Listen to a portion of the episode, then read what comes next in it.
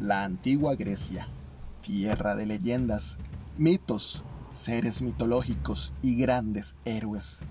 Tierra de grandes historias que captan la atención y dan la necesidad de saber más sobre esta antigua cultura. Todos hemos escuchado de Zeus, Hades y Poseidón por series y películas, pero pocos saben la historia de cómo empezó todo el mito griego. Antes del principio de los tiempos, solo existía caos, el primer inmortal, el dios primordial, el dios del vacío y de la nada. Caos se sentía solo, por lo que dio a luz a Urano y a Gea, que representaban el cielo y la tierra, los primeros reyes de los dioses griegos. Gea, en su relación con Urano, dio a luz a Océano, a a Imperión, a Rea, a Tetis y el más joven de todos, Cronos, el más terrible de sus hijos. Él odiaba a su padre Urano por no dejar descansar a su madre, que no paraba de dar a luz continuamente. De ella no solo nacieron los titanes, sino también temibles monstruos, unos más deformes que otros como los cíclopes y hecatonqueros, una bestia de cien brazos. Gea, cansada del líbido de su rey y de estar dando a luz infinitamente, decidió planear su venganza. De todos los titanes, solo Cronos aceptó ayudar a su madre e ideó un plan.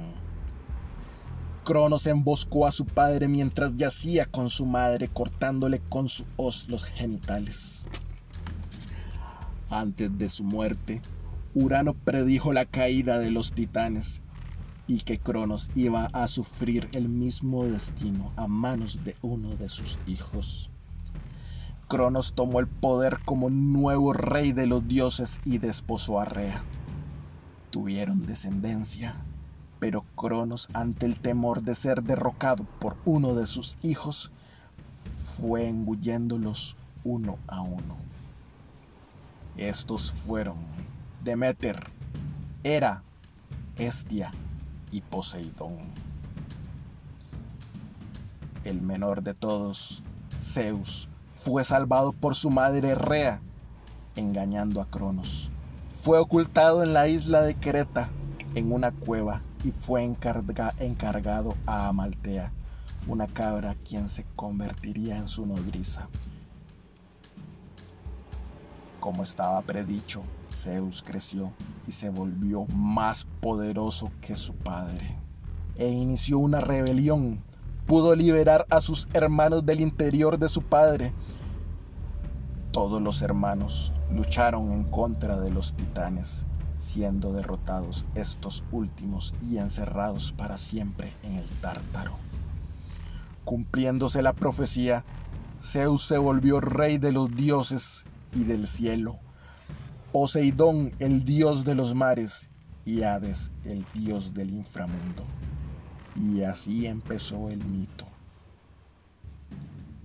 Y estas historias que se volvieron joyas de la mitología griega.